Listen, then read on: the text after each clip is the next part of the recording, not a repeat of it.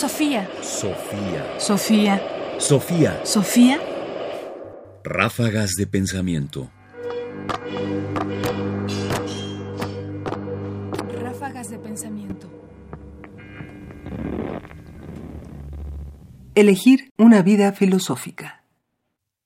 Podemos imaginar al filósofo en sus actividades cotidianas, levantándose, metiéndose a bañar, desayunando, vistiéndose, saliendo para llegar a tiempo a su clase, a tener una reunión y preguntarnos qué tanto en todos esos procesos específicos de la vida cotidiana el filósofo es filósofo y realmente genera una vida filosófica.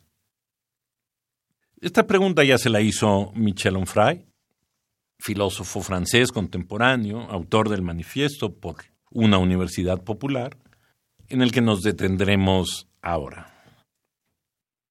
Cuesta trabajo imaginar a Epicuro siendo epicúreo entre las nueve y las doce del día, retomando su actividad después del almuerzo e interrumpiéndose a las seis de la tarde.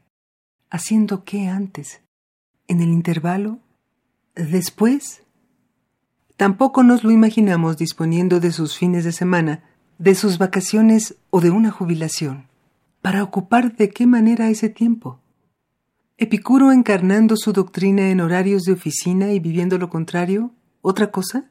¿Una vez desligado de sus obligaciones en el jardín?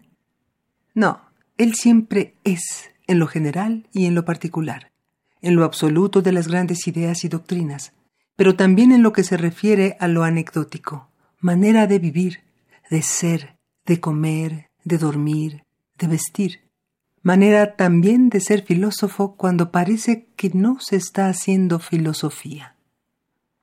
En suma, un sacerdocio, la vida filosófica, el trabajo existencial, la escultura y la construcción de sí mismo en tanto obra de filósofo, la teoría entendida como una oportunidad de práctica y viceversa, la experiencia utilizada como un laboratorio para generar pensamiento, la interacción permanente entre las ideas y la vida, la gran tradición existencial de la sabiduría antigua.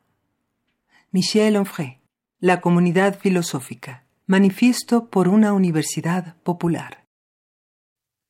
Esta idea de que, por lo menos en la antigüedad, el filósofo era alguien que convertía su pensamiento en una forma de existir, es al mismo tiempo muy rica para nuestro pensamiento contemporáneo si pensamos que en un horizonte donde la filosofía ha ido perdiendo su lugar, quizás encuentre su mayor riqueza en traducirse en una forma propia de vivir.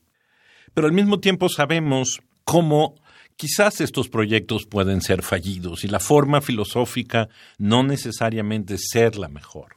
Podríamos pensar en filósofos misóginos, en filósofos esclavistas, en filósofos, eh, híjole, malvados, este, que han hecho cosas o, o que se han comportado de forma incorrecta.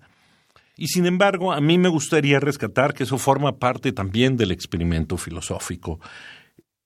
El elegir una vida filosófica no quiere decir necesariamente que esa vida filosófica sea buena, solo por el hecho de ser filosófica sino que requiere al menos de un proceso de reflexión y un proceso de práctica en constante crisis y cambio, sobre todo en este momento en que necesitamos no solo tener un proyecto, sino aceptar que probablemente las bases de las que partimos tienen que ser revisadas constantemente.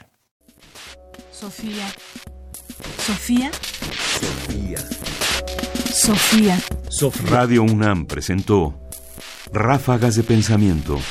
Más información en la página ernestopriani.com. Busca el podcast en www.radiopodcast.unam.mx diagonal podcast. Comentarios: Ernesto Priani Saizó. Producción: Ignacio Bazán Estrada. Sofía. Sofía. Sofía.